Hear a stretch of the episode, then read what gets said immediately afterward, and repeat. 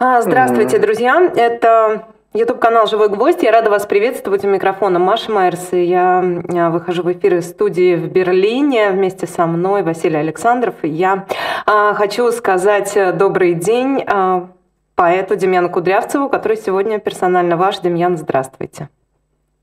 Здравствуйте, Маша. Да, здравствуйте.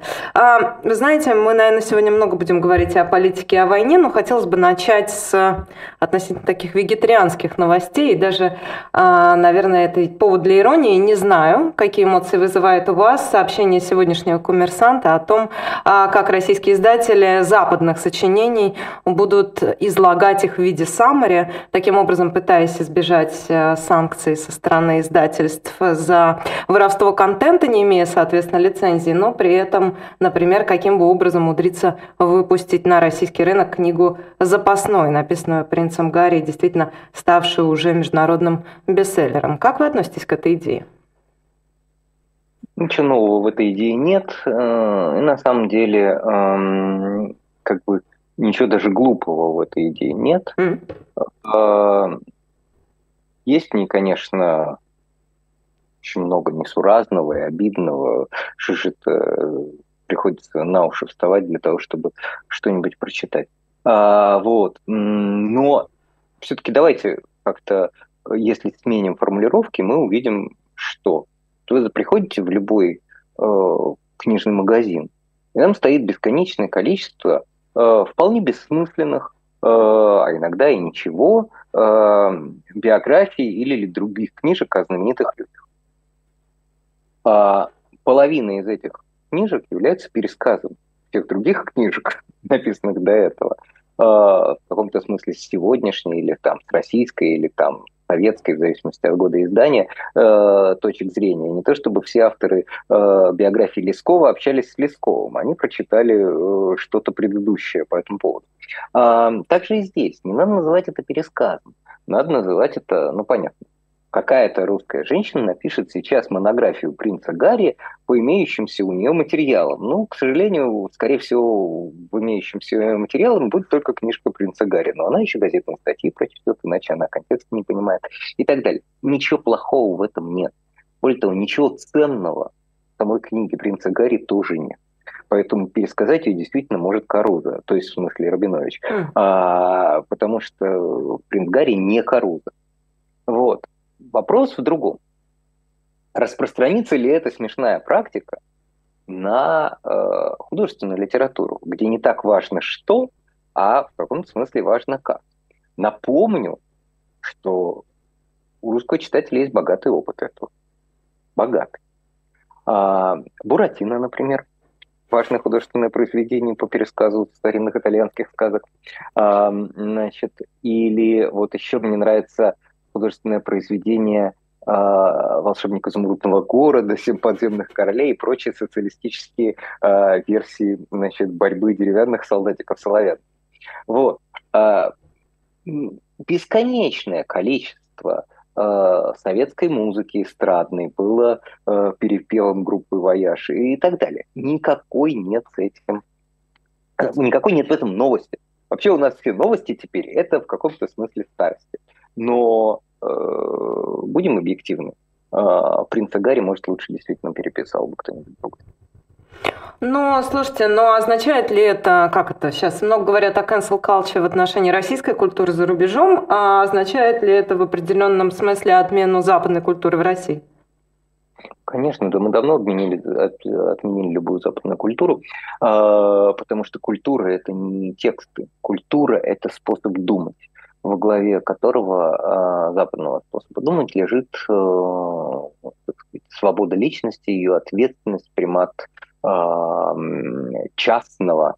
Э, и этим, собственно говоря, да, э, либеральное общество отличается от нелиберального, не обязательно от нашего. Да, вот, э, в Китае или там в арабских странах некоторых есть примат коллективного, да, когда общество важнее индивидуума.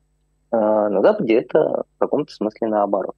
И это и есть часть культуры, даже если она не является частью политики, а наоборот какой-нибудь государственный деятель заявляет, что мы тоже должны там сплотиться перед лицом, неважно какой угрозы. Вот. Вот эту часть культуры мы не то чтобы отменили, у нас ее никогда и не было. И э, попытка в свободное десятилетие на успеть надышаться, наездить, на переводить, на прочитать, на посмотреть э, такое количество культурных артефактов, книг, спектаклей, концертов, джинсов, не знаю чего еще, чтобы эту часть культуры тоже в себя вдохнуть, чтобы стать по-настоящему свободными настолько, чтобы эту свободу э, быть готовыми защищать, у нас не получилось. А раз не получилось, ну чего уж там, это самое. Гори сарай, гори и хата. Э, зачем нам еще и книжки? Но я очень люблю быть объективным. Надо сказать, что отмена как бы недоступность западной книжной продукции в России, а, это не, не русское э, свойство. Если в советское время а, как бы запрещалось что-то качественно переводить, даже не качественно, а что-то качественное или там несоответствующее политике партии переводить, а, то сейчас совсем другая ситуация.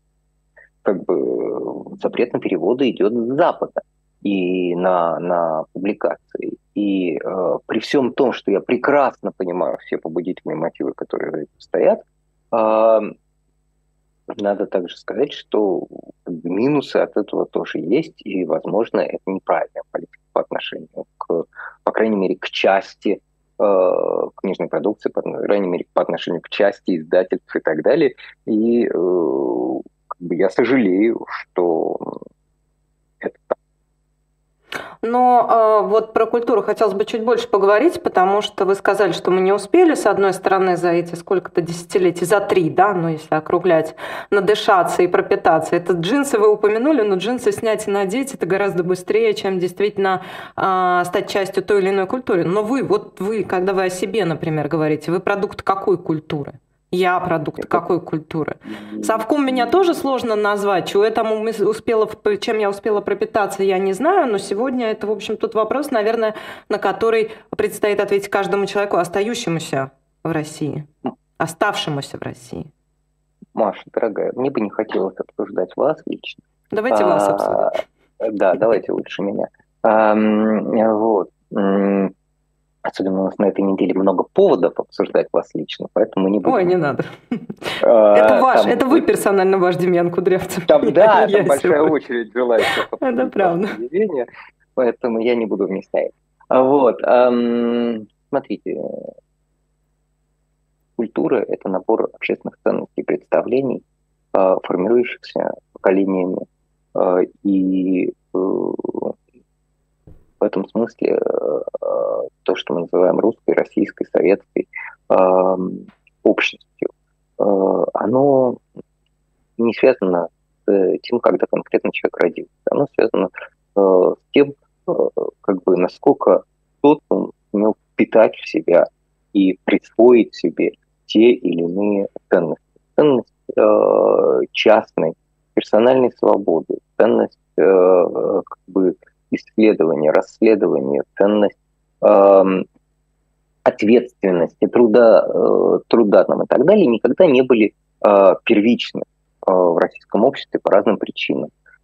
Некоторые считают виной тому православие, некоторые долгое крепостное право. Я совершенно не готов огульно ничего такого считать, я не историк. И вообще, как бы я считаю, что ситуация всегда исправима. Да?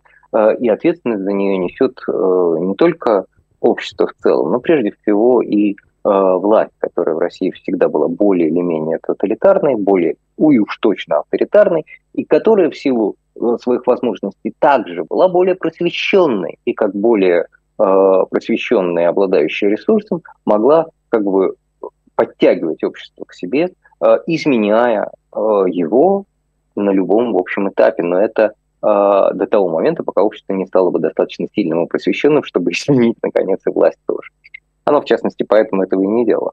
Вот, но эти процессы занимают время. И э, это время, э, это поколение. Может быть, не очень много поколений, но несколько поколений, потому что ценность – это что-то, э, не что тебе пришли, вдруг рассказали, и ты так удивился и говоришь, да. Ценность – это что-то, что ты видел у своих родителей, и что ты ты не отрицаешь и не отринаешь в момент как бы пубертатного бунта, да, а то, что ты готов нести дальше.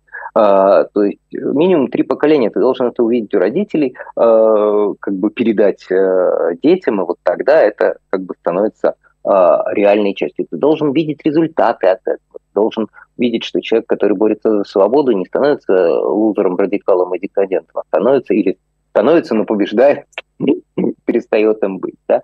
Ты должен видеть, э, что собственность, за которую люди э, борются или в которую они создают или вкладывают, не отбирается у них по щелчку и продолжает иметь ценность ее создавать там, и так далее. У тебя должен появиться свой опыт, и этот опыт должен быть передан детям и э, как бы совпасть с их, э, их уже опытом.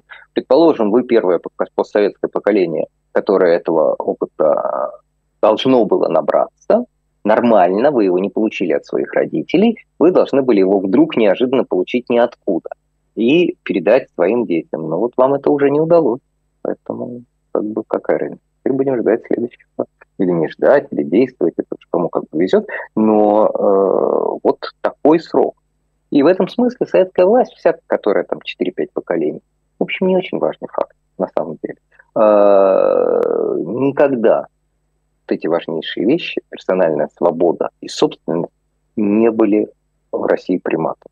Конечно, до Октябрьской революции их вес был значительно больше, но в сравнении с общиной, православием, народностью и всем остальным они всегда проигрывали. А, вы знаете, я читала вот этот, э, тоже по саммари, извините, да, не оригиналы mm. в этом смысле вынуждена признать, да, а, свою некомпетентность по саммари в пересказе BBC или РБК, я не помню, читала Мюнхенский доклад, вот как раз, который подготовлен к Мюнхенской конференции, в котором названы главными угрозами Китая и России энергетика, как бы через запятую, да, и здесь а, есть довольно важный тезис, что в Мюнхене будет обсуждаться борьба демократии против автократий. И э, украинский конфликт называется первой, э, первой имперской войной 21 века, но, возможно, не последней. Но это уже к вопросу об угрозах. Но мне показалось здесь довольно принципиальным это вот то, что в 21 веке уже непосредственно э, мир делится на автократические и демократические режимы. Означает ли это, что вот этот ценностной э, разлад, о котором вы говорите, да, вот который, ну, пока вот вы об этом говорите как о неком персональном качестве отдельно взятого человека, но сегодня это действительно становится таким, скажем, трендом развития всего международного сообщества. Э, не только России управляют э, идиоты и подонки, но и в мире тоже не мудрецы, не ангелы находятся во власти. Это важно понимать. А, значит, вот э, я не читал еще материалы Минской конференции, так сказать, э, даже не планировал в ближайшие три дня это делать, придется дождаться выходных, а то там э, европейская бюрократия производит слишком много бумаг. Э, вот, но э, если мы доверимся вашему пересказу, то э, это полная все ерунда, конечно. Э, но очень органичная такая ерунда, потому что европейские политики, им свойственно, они всегда готовятся к прошлой войне. А, вот. То есть э, все эти вызовы, которые продекларированы, это вызовы глубоко э, позавчерашние. То есть сегодня они вполне себе реальность, но обсуждать их как новость, как э, что-то, к чему надо готовиться, совершенно бессмысленно. Это все надо было обсуждать 20 лет назад, когда они смотрели в глаза Э, Путину или еще кому-нибудь и видели там настоящего парня, да, или хорошего и так далее. Когда они прикармливали э, пакистанские режимы, когда они э, сказать, позволяли э, автократиям в арабском мире э, э, издеваться над собственными гражданами э, и так далее. Когда осталась нерешенная э, израильско-палестинская проблема, которая во многом как бы определяет то, что происходит во многих регионах и так далее. А, вот это, вот это все, это вчерашние вызовы. Попытка назвать Китай угрозой, не определив э, это, это тоже все такие, знаете, э, выкормыши холодной войны, которые сегодня заседают по обе стороны. Э, э, безусловно, демократия и автократия как разные способы попытки достичь эффективности общественного развития. Это как бы вполне себе такая конкуренция, идущая с, э, ну, мягко скажем, с середины 20 века. Значит, э, совершенно очевидно, что э, никакого другого конфликта на самом деле сегодня в обществе не существует. Существует его разные отображения. Религиозный, существует, ну или даже теократический, существует там коммерческая конкуренция систем, придерживающих тех или иных взглядов. Да? И эм, причина у этого очень проста, на самом деле. Существуют, и мы должны это признать, существуют эффективные коротком отрезке или на сегодняшний день. Человек в состоянии мыслить только собственной жизнью, к сожалению. Не демократические системы, которые обеспечивают развитие общества. Вот так случилось, понимаете? Вот Китай такая система, например, Никакой вам демократии, однако Китай сейчас и 30 лет назад – это огромная разница. Можно, можно с точки зрения динамики, развития большая даже, чем э, в Америке, Европе и так далее. Он стал лучше для своих граждан, не став демократичным. То же самое есть в некоторых арабских э, автократиях. В каком-то смысле в Азии, в Сингапуре там до сих пор нет никакой особой демократии и так далее. А, это постоянно позволяет хунтам, позволяет разным э, как бы тиранам заявлять, что демократия не единственный выбор. Посмотрите на вот Петю Пашу там и так далее. Э, и не желая никакого процветания, а желая там только загребать деньги или там, неважно, что какие-то удовлетворять свои алчные амбиции, повторять это в маленьких или там больших, э, средних, каких угодно банановых республиках. А, не имея возможности повторить, но уже отменив демократию, имея возможность как бы силово контролировать то, что э, ты захватил, не приводя, по сути дела, к э, благосостоянию и развитию своего захваченного тобой общества, но при этом продолжая это общество эксплуатировать. И, к сожалению, к сожалению, вот э, Россия стала именно такой страной, где под лозунгом «мы будем быстрее развиваться, отказавшись от демократии, давайте нам диктатуру закона, давайте нам вот это вот э, унификация, все главному будущему за президентом и так далее. Вот, и обещания, бесконечные эти обещания отдельных квартир, программы жилья, того всего, как бы богатые обещания начала 2000-х не выполнено ни одно. Под это произошла готовность людей э, как бы э, отказаться от прав. То есть отказ от собственных прав под обещанием благосостояния, как мы знаем, из э, великих мудрецов приводит к тому, что у тебя нет ни прав, ни благосостояния. А, это то, что произошло с Россией. Мы должны помнить, что это не всегда так, и поэтому ну, мир же не идиоты. Если бы только демократия проводила к процветанию, везде была бы демократия. Да? Как бы, но у демократии есть целые периоды отката от процветания, короткие кризисы они называют, потому что свободная экономика и свободное общество так устроено в них. Свободно циркулирует страх, паника, э, там, не знаю, Э, биржевые кризисы как следствие э, этого, э, свободу планирования, от этого перепроизводства и многое другое, что чему учат в средней школе, да, значит, что все прогуливают. Демократия бывает неэффективной, а автократия бывает эффективной. Стратегически это всегда не так, но это невозможно никому доказать, если человек видит другие примеры, и он недостаточно образован для того, чтобы видеть перспективу. Поэтому конфликты существуют, и на нашей с вами жизни, пусть она будет длинная, будет продолжаться. А в чем вы видите, я только не до конца поняла, в чем вы видите точку проблемы для международного сообщества, есть ли она здесь вообще? А, вот международное есть... сообщество идиоты. Это главная проблема. Знаете, вот я, я приводил, я часто привожу этот пример, эм, но это только пример. Сейчас это не суть, а, а формулировка, потому что по сути сейчас как раз не вполне так Но вот у Лема спросили, как что он думает о новоизбранном президенте Польши. А, не желаю никого а, обижать, поэтому не буду говорить, какой в этот момент был президент. И он говорит, ну что вы такое говорите, вот Джордж Буш идиот, это проблема, а кто президент Польши не так важно. Так же и здесь, понимаете, есть системная проблема в том, что мир э, реагирует на вчерашние выборы. Э, так или иначе, Россия, которой мы видим сегодня, э, не является угрозой больше в исторической перспективе. Э, Владимир Путин и его клика не в состоянии Наоборот, если что-то показала война Украине, то она показала, что Россия не угроза миру. Она ничего не может, у нее ничего не работает, ничего не производится, ничего не летает и так далее. Единственным способом, которым Россия могла продолжать угрожать миру, это было э, как бы был бы способ никогда ни в чем не участвовать, ни в каких военных действиях, чтобы никто не знал, что король голый.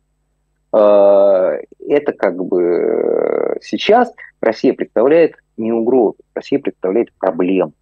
А угрозу она представляет, или беду она представляет для украинского народа, а в историческом для Европы она представляет проблему, потому что Владимир Путин когда-нибудь закончится, и ну, человеческая жизнь конечна, а способы управления в э, экономике э, тоже, в общем, конечны. Хотя надолго еще хватит, но в исторической перспективе Мюнхенской конференции это уже как бы вчера.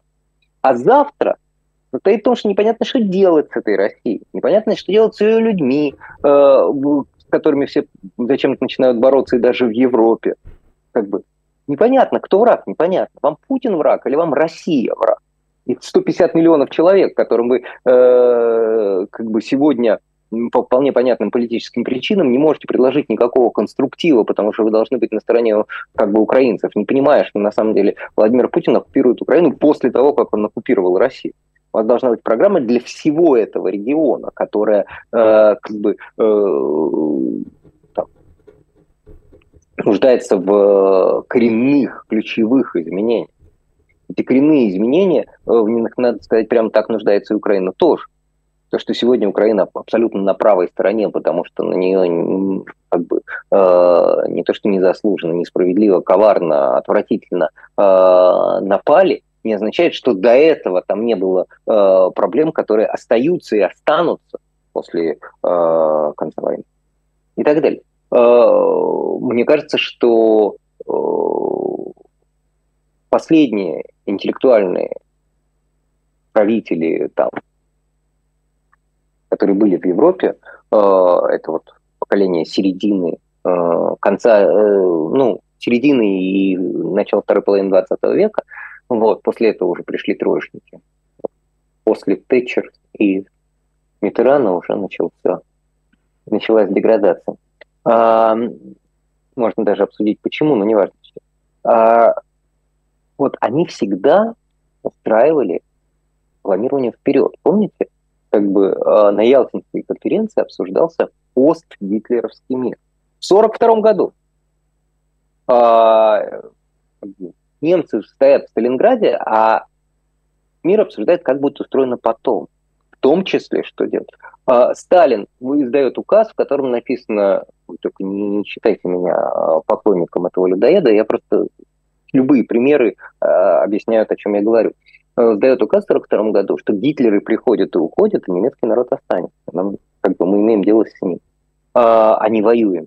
Да? Э, я не к тому, что я призываю конкретно не воевать там с Россией, а воевать только с Путиным. Это одна из частных, объясняющих, что и западные а, лидеры все время как бы вот сейчас отстают в том, что должно являться насущным предметом их эм, занять.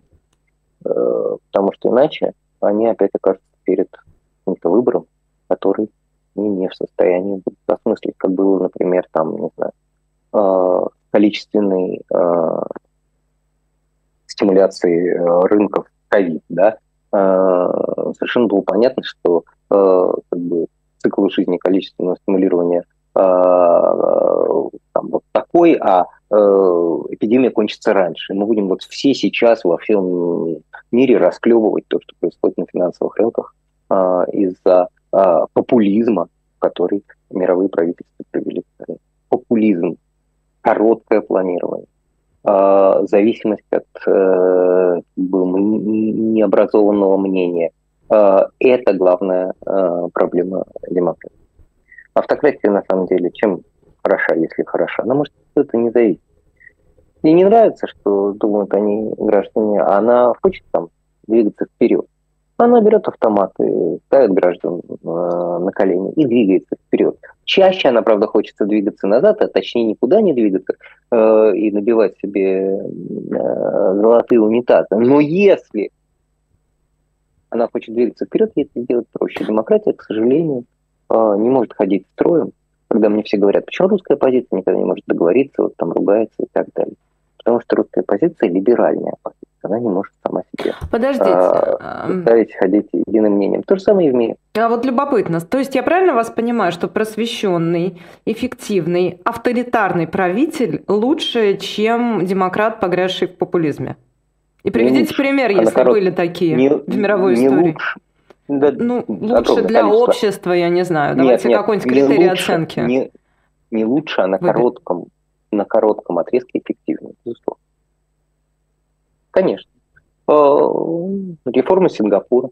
Э, никаким он не был демократом или либералом, ничего там не избирал.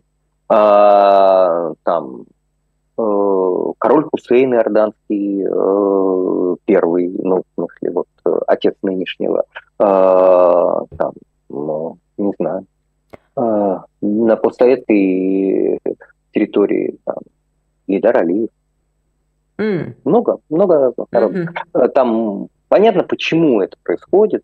Им нужен э, определенный ресурс. Э, обычно это происходит в странах, где есть какая-нибудь нефть, газ, чего-нибудь такое. Но в них же бывает, что происходит наоборот. Да, возьмем Туркменбаши или все остальное. Поэтому э, нет, конечно, просвещенный правитель, которому не надо оглядываться на мнение большинства, может двигаться быстрее. И не должен все время говорить там, как, э, не знаю, какие-нибудь нынешние европейские лидеры, которые сначала не могут противостоять Путину нормально, потому что пока стрелять не начали, э, их не поддержат избиратель, да, потому что что это мы тратим деньги на противостояние. Вот. Э, а потом э, начинают как бы противостоять вместе с Путиным всем людям с российским паспортом, закрывая там сотни тысяч счетов, вынимая из экономики огромное количество э, как бы уже находящихся в Европе, там, к вам апеллирую, э, позитивных, э, как бы трудоспособных граждан и так далее. То есть кидается в разные стороны, потому что зависят от непросвещенного мнения. А, Но это было смотрите, часто, как бы. Угу, угу. У меня в связи с этим несколько уточнений. Ну, во-первых, вы сказали, что нынешнее международное сообщество ориентируется на прошлые вызовы. Не могу вас не спросить о вызовах сегодняшних. Угу. В чем вы видите? Ну, я, же, я же только что, то, только что сказал, да? Угроза, которая происходит от Путина, что Путин в состоянии начать войну, это угроза, которую надо было видеть, когда он всем улыбался. А, а сегодняшние вызовы каковы? А сегодняшние да. вызовы состоят в том, что Путину Э, не сформулировано, для России не сформулировано э, никакого ну, постпутинского будущего. Э, отношения России с миром, отношения 150 миллионов человек, самая большая страна на Земле, как бы, вся покрашена черной краской, и это позволяет ей в каком-то смысле и после Путина продолжать держать консервативную позицию.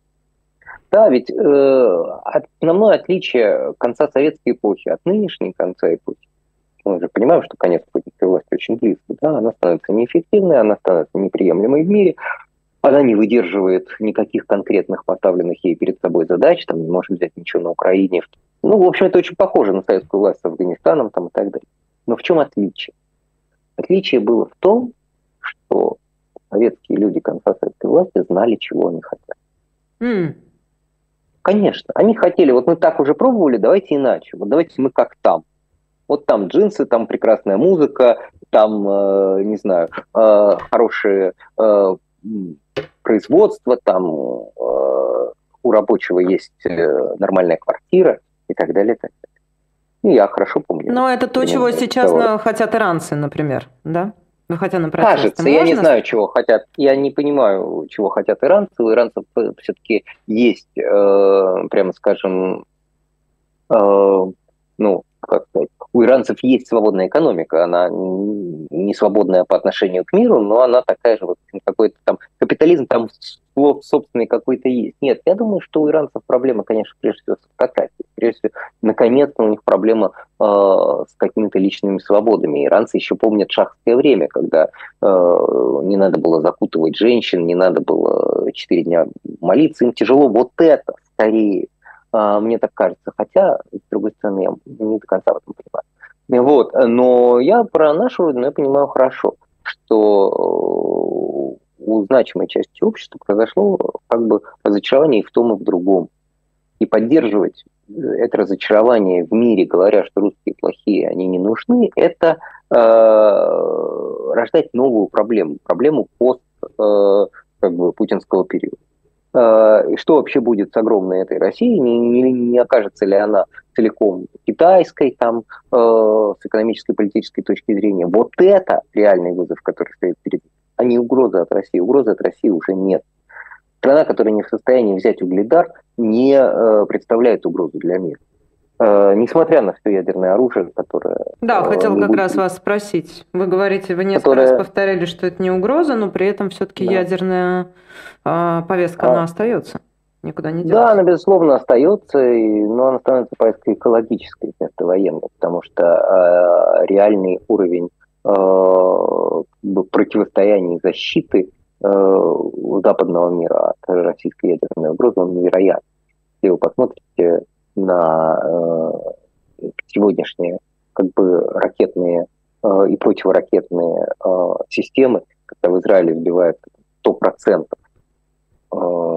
ракет, которые выпускаются против Израиля, а Украины, которой нет электронного счета, сбиваются 70% подобного рода ракет. Вы понимаете, что на самом деле бы, ядерная война с существующими у нас средствами доставки, э, это война, которая закончится не начавшись. Да? Как только будет принято решение э, о проведении такой операции, э, как бы мы станем жертвами встречного удара, к сожалению, или там все это горит, это все синим пламенем, но гораздо быстрее, чем мы об этом думаем.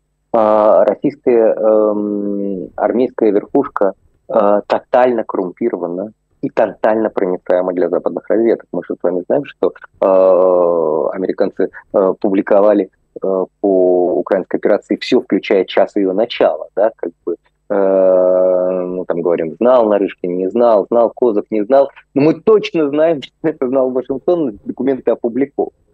Поэтому нет, нет, ничего, к сожалению, или к счастью, с моей точки зрения, да, как бы Россия не является средней угрозой. Угрозой является э, голодная, бессмысленная, агрессивная, обиженная дырка в 150 миллионов человек, с которыми непонятно, что делать, э, если не предложить им ни одну альтернативу. Вот это э, проблема. А э, которая, безусловно, образом будет там, как-то быстро поглощаться Китаем или э, чем-то, в чем я лично тоже не вижу ничего особо плохого, я имею в виду, э, ну, как бы, эм, лучше, лучше э, кем-то, чем никем, да, в, в этом смысле, но э, с точки зрения Запада это безусловный вызов. И э, это должно обсуждаться. И, кстати, я уверен, что обсуждается сегодня.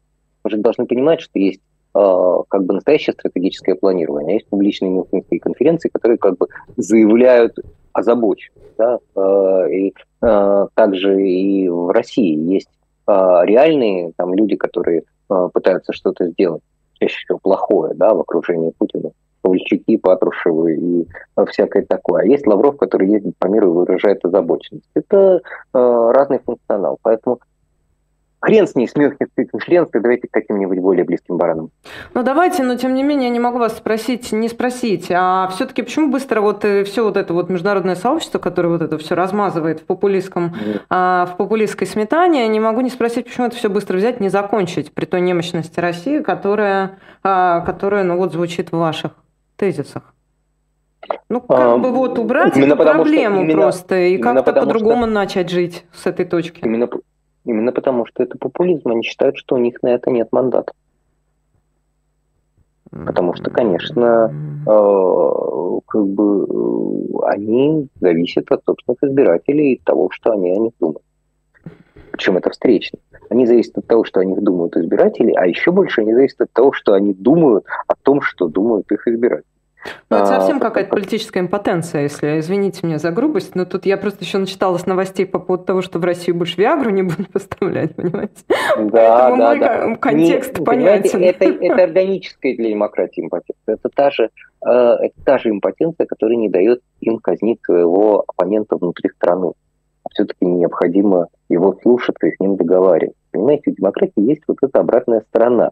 Нельзя э, разбомбить Путина вот просто так а, ну и поэтому и выборы приходится проводить. И поэтому каждый человек может понимать, что против него э, не возводят дело, потому что есть независимый суд. Это все одно и то же, в этом проблема.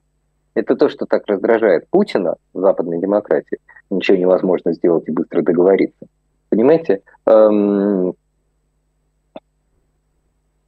э, я приведу понятный пример. Вот Путин вообще все время же обманывает, но он иногда еще обманывает и сам себя тоже, потому что он не понимает. Ну, реально трудно понять, как устроен. А, потому что, ну, у него опыт другой, жизнь другая, неважно. Вот. Помните, когда он э, выступал с этой огромной речью про обоснование войны? Он там одним из важных факторов было, что мы же хотели вступить в НАТО, а нас послали. Вот. Я хорошо помню этот момент, и близко тогда стоял к центру принятия решений, мне еще было не все равно. А, и на самом деле а, не прав, что он. А, просто, знаете, ему казалось, что это как приходишь там Клинтону говоришь, или там кому-то и говоришь, я хочу вступить в НАТО. Он поднимает тебе руку и говорит, договорились, чувак, там вот так-то и так. А так не происходит. Там 20 стран, нужно между собой встретиться. Это процедура. То есть все те страны, которые приняли в НАТО и которые, как бы вот Путин считает экспансией НАТО на восток, нарушением там, договоренности 90-х годов, неважно, это Эстония ли или какая-то либо другая страна, это везде заняло порядка там, ну, от 5 до 6 до 10 лет, порядка 8 лет. То есть Понимаете, планирование должно быть стратегическим и длинным. Человек приходит и говорит, возьмите в нас НАТО, он должен понимать, что он 8 лет должен укреплять э, демократию, подотчетность армии, э, технологии, э, прозрачность для потенциальных завтрашних э, э, союзников, а сегодня как бы еще противников этой армии. И тогда через 8 лет он войдет. А ему говорят, нет, ты нам покажи свою армию, мы оценим. Он говорит, как, мы же еще не партнеры. О, ну тогда мы не можем. А, ну значит вы меня послали. И так все. Ну, в этой, честно говоря, в этом всем. контексте этой бюрократии интереснее, как будет решаться, например, как будут решаться противоречия с Эрдоганом там, по Швеции и Финляндии, к примеру, да? Насколько можно через это перепрыгнуть? В общем, есть ощущение, может Нет, быть, там интересно, там, там интересно другое. Вот я вам скажу. Интересно другое. А, ну, вы же понимаете, что половина э, этих э, противоречий с Эрдоганом, они на самом деле инспирированы Россией. Ну, допустим понимаете ли вы, да, это вот такая классическая провокация. А, значит, но мне интересно другое. Честно говоря, мне все равно, как они будут решаться, потому что войдет ли Швеция или Финляндия в НАТО, не имеет никакого значения. Это страны глубоко интегрированные в Европу, в европейскую систему безопасности. Они могут подписать с НАТО отдельный протокол, точно такой же, ради которого все вступают в НАТО, что нападение на одного из членов Альянса и означает нападение на весь Альянс. И вот они могут отдельно подписать с НАТО такой протокол, э, не включающий в себя Турцию. В общем, короче говоря, защитят Финляндию и Швецию, если будет НАТО. Не переживаем по этому поводу. Не переживаем. А вот переживаем мы по другому поводу. Надо ли будет вообще, сколько лет надо договариваться именно с Эрдоганом?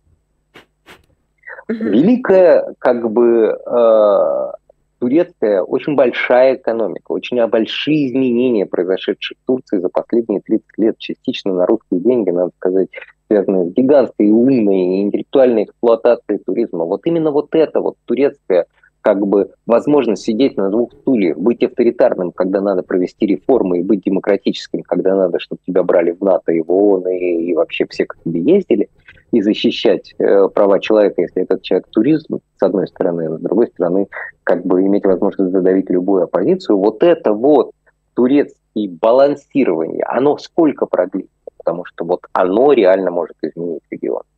Оно может изменить как бы целое полушарие. А, вот это очень интересно. Понятно, что Эрдоган тоже не вечен, как и Путин, и, но, во-первых, как бы такое ощущение, что у него пока все поуспешнее, он может продержаться дольше, а во-вторых, а, демократическая система правления тоже умеет себя передавать. А, то есть как бы ее можно унаследовать. Не обязательно к сыну, да, но вообще-то ее можно передать. Она может самовоспроизводить. Э, во многих странах недемократическое правление, ну, с Китаем начинаем, не обязательно падает с, э, со смертью или там с отстранением э, лидера. Поэтому Эрдоган очень много заложил и изменил в турецком абитусе, который может позволить вот этому типу властителей продолжать удерживаться у власти. Это будет удивительно и, возможно, даже опасно. Но вот, вот это серьезная э, проблема. А Швеция, Финляндия не очень. В политическом смысле те чудовищные события, та катастрофа, землетрясение, произошедшее в Турции, крупнейшая за историю страны, там 40 тысяч жертв, да? В политическом смысле это для Эрдогана это козырь или проблема? Может быть и так, и так. Это зависит mm. от того, как он себя поведет. А, значит, самое а, вообще очень много разных а, аспектов любого такого крупнейшего явления, такого трагичного, изменяющего в каком-то смысле жизнь нации, если бы этот регион помнит важнейшие землетрясения, а также там другие события, в частности, геноцид начала 20 века. Вообще это регион с очень длинной памятью, это важно понимать. Так, как а, не все, не во всех местах так устроено, вот, э, то понятно, что это землетрясение а, входит в культуру, в жизнь, в плоть, кровь, сказания поколений, уже совершенно очевидно, по, и по размеру, и по уровню фиксации. Вот, да, это же очень визуальное землетрясение. Все вот эти вот картинки, эти люди конкретные, эти старики, держащие за руку умерших детей. А, не все а, землетрясения прошлого были настолько документированы. Поэтому тут очень важно, как Эрдоган себя с этим поведет. Как будет происходить восстановление, как будет происходить эмпатия, а, выражаться власти по отношению к этим людям, насколько сменится в результате региональные элиты. В общем, у этого есть миллион аспектов. Аспект, который важен нам сегодня, и он сейчас в общем и в целом зависит только от Эрдогана, а, это аспект турецко-армянских отношений. Угу. То, что армяне впервые за всю историю своей государственности открыли эту границу для как бы э, односторонней гуманитарной помощи, э, то, что они, будучи нищей страной, на самом деле, если называть вещи своими именами, отдали там 100 а, тонн гуманитарного груза туркам. Это а, абсолютно прогнозируемый, абсолютно правильный, абсолютно, так сказать, совпадающий и в настоящем чувстве эмпатическом, и в пиаре жест. И именно поэтому никогда не думал, что они его совершат, но в том смысле, что вот только же простых жестов можно делать может, политика может быть построена вот как отношения между соседями или людьми на совершенно простых каких-то человеческих действиях и помощи. Но ведь как-то этого никогда не происходит ни в коммунальной квартире, ни в политике. Поэтому армяне тут абсолютно поломали, превысили систему ожиданий, которая была сформирована вокруг их армяно-турецких отношений. Теперь вопрос, как Турция на это ответит. И понятно, что это совершенно не первый вопрос в списке турецких дел, но вот на этот как бы аспект отношений нам очень важно посмотреть, учитывая то, насколько Армяне, а, Армения близка нам и э, формально союзник Путина во многом, а с другой стороны, э, как мы знаем, есть неразрешимые противоречия, огромное количество сегодня э, российских беженцев находится в Армении. И как бы вообще ее, э, ее выбор, ее путь, ее возможности – это интересно, как Павлович. Да, при этом я держу Армению сейчас в голове, вот, собственно, в двух аспектах. И про прошлое, и про настоящее, да, может быть, и про будущее отчасти. Первое – это считаете ли вы, что страшное землетрясение в Армении – это один из факторов, который повлиял на развал Советского Союза. Это первый вопрос про прошлое. Про настоящее, собственно, Армения, да, она действительно делает большой, серьезный международный а, жест, открывая эту сухопутную границу и помогая Турции, при этом сама живет в рукотворном, абсолютно умышленном кризисе блокады Нагорного Карабаха. Вот как бы здесь будет ли Армении кто-то помогать, как вам кажется? Так это одно и то же проблема Нагорного Карабаха не решается без патронирования сверхдержавы. И отношения Армении с Турцией – это шаг к изменению этих отношений, что, безусловно, отразится на Нагорном Карабахе. А, или, скажем, может отразиться в зависимости от того, получит ли это свое продолжение, получит ли это правильную турецкую реакцию, получит ли это какое-то развитие и, и так далее. Я не берусь предсказать, не специалист в регионе, для того, чтобы э, что-то понимать, что будет. Но вот это как раз то, зачем важно и интересно наблюдать. Э, что же касается землетрясения в, в Нагорном... Я спросила вас про в Нагорном Карабахе, год, а да. это, да. Я, про Ленинакана Степанакерт. Да. да. Значит, э, вы знаете, нет, у меня нет такого ощущения. У меня нет ощущения. А, понятно, что все, что тогда происходило с точки зрения а, как бы напряжения экономических сил абсолютно разрушенного а, советского как бы монстра, все напрягало его, все приводило к ухудшению, к необходимости печатать деньги, их раздавать, и как следствие повышало напряженность. Да, в этом смысле землетрясение в Армении тоже. Но на самом деле в политическом смысле нет. В каком-то смысле даже наоборот. А, помощь, которая тогда оказывалась Армении, а, как бы какая-то человечность в общероссийском, общесоветском как бы внимании к республике. А, там какие-то, я помню, что студенчество какие-то ребята ездили туда помогать что-то разгребать какие-то завалы.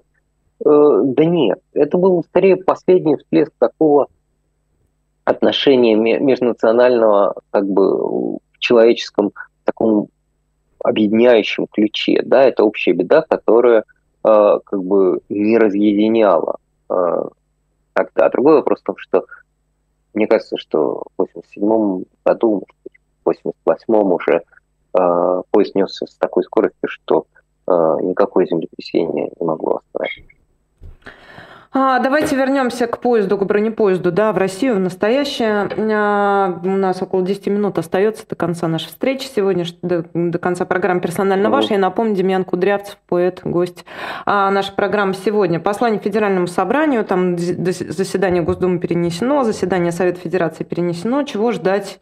Чего вы вообще ожидаете от этого выступления Путина? Ничего. Вообще? Вообще. А зачем столько пена сбивается? А зачем? Может, войну объявят новую, может, Сейчас это старую расскажу. закончится? Не для... Знаете, такая есть песня, Маша? Не для меня. Mm.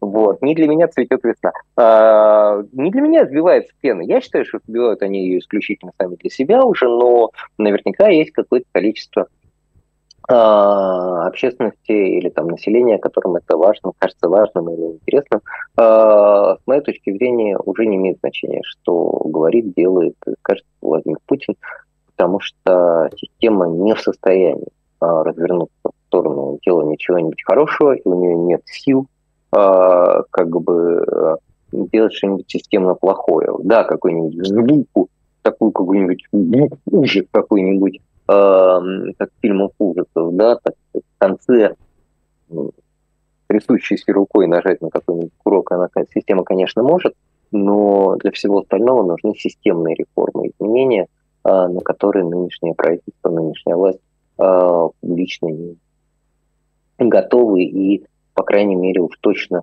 э, не быть начинать их с выступления Владимира Путина. Поэтому э, ничего я не жду.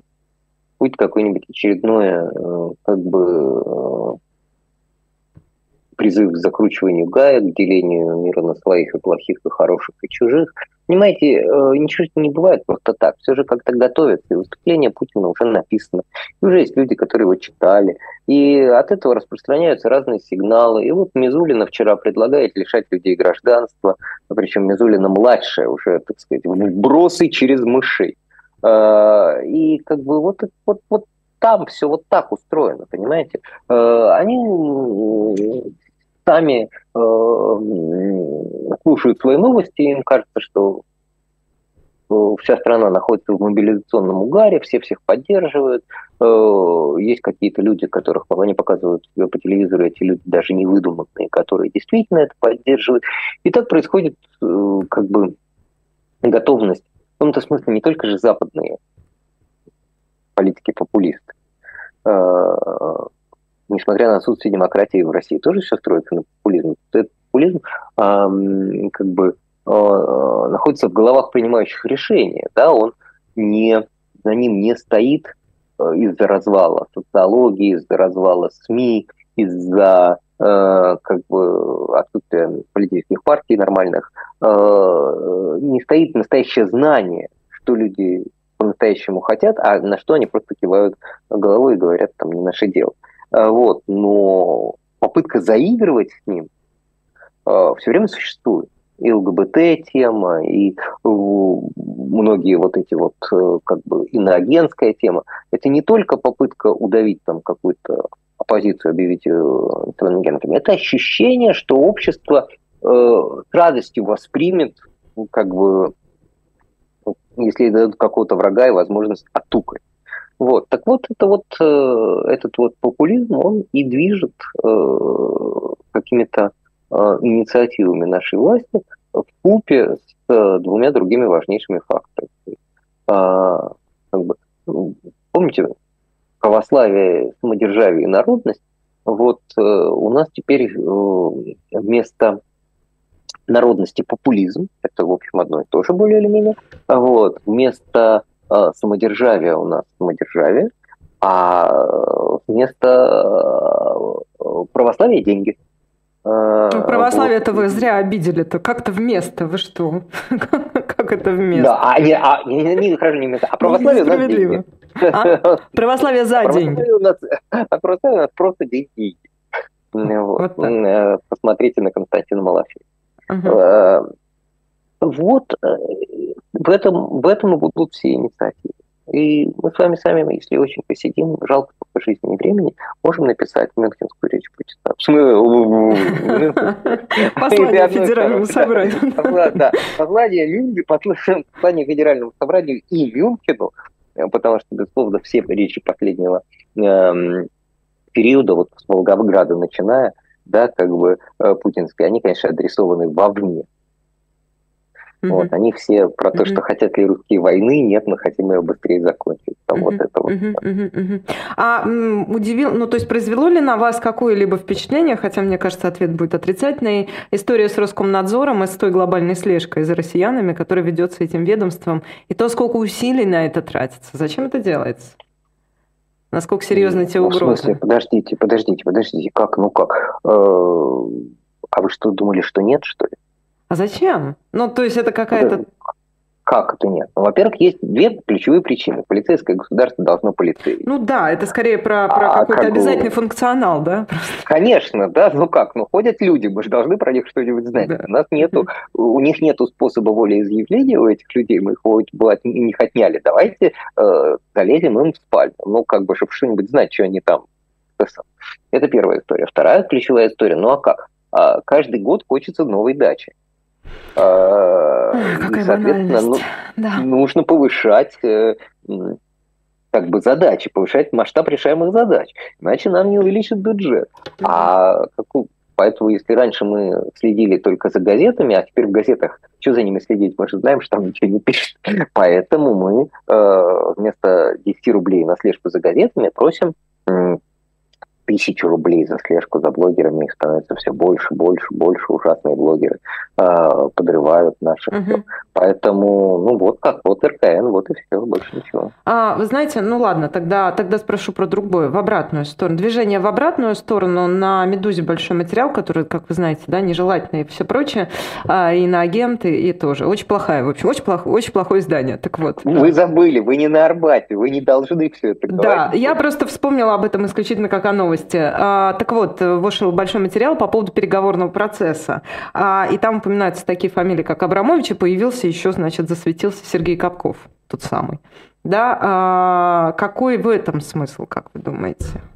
Какие цели нет, можно смысл, преследовать, смысл, при том, смысл, что, в общем... Смысл в, этом, смысл в этом гигантский, я не высоко ценю, если честно говоря, я высоко ценю гражданское мужество и бизнес-активности «Медузы», я не высоко ценю их э, качество их материалов, сожалению, поэтому они тоже рассказывают немножко новости, которые как бы, люди, серьезно занимающиеся вопросом, как бы знают три месяца назад, да, то есть с отставанием, к сожалению, журналист э, не может писать в реальном времени – Э, ну, особенно такие. Поэтому, значит, смотрите.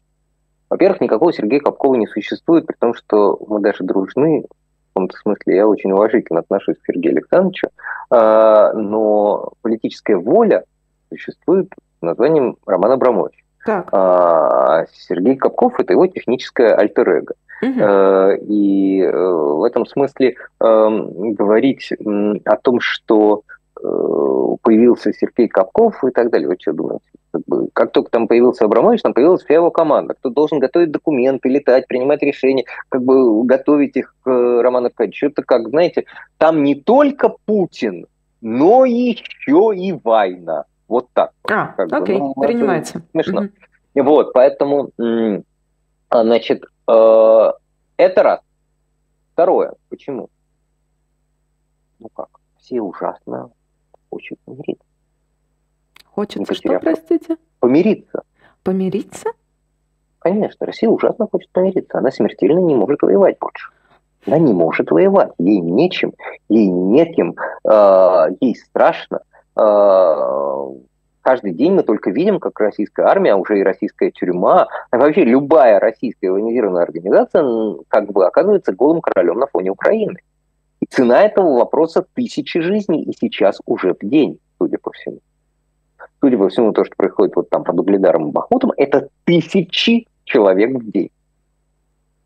Ну как? Конечно, он хочет. Просто хочет, как, как обычно. Вместо того, чтобы взять и решительно померить, как, знаете, вот китайцы во Вьетнамскую войну, вошли с целью захватить Вьетнам. Огромный Китай, маленький Вьетнам. Вошли и через два месяца все поняли, и без объявления войны, то есть без объявления мира, взяли и увели войска оттуда нахрен. Это вот, было бы неплохо, вот, правда? Да, это вот было так бы неплохо. мы не умеем. Угу. Мы пытаемся договориться якобы на наших условиях, пытаемся договориться якобы не договариваться. И для этого нам нужны Романы Абрамовича бесконечные, которые как бы челночные дипломатии будут пытаться это. И последний, кому это нужно еще дополнительно, это, конечно, сам Роман Абрамович. Всему русскому бизнесу. Поэтому надо договориться любой ценой, чтобы остаться не парией, чтобы иметь возможность ездить в мир, чтобы иметь возможность жить, жить так, как хотелось, как бы для того, чтобы не быть представителем страны-агрессора. Никто не подписывался под это э, 20 лет назад, когда избирали Путина, как бы никто из русского бизнеса, все молчавшие все эти 30 лет, не думал, что они войдут в историю э, как бы через запятую в энциклопедии после, так сказать, там же, где э, троп э, этот самый, как его, э, Шпеер и все остальные э, бизнесмены нацистской Германии? Конечно, нет.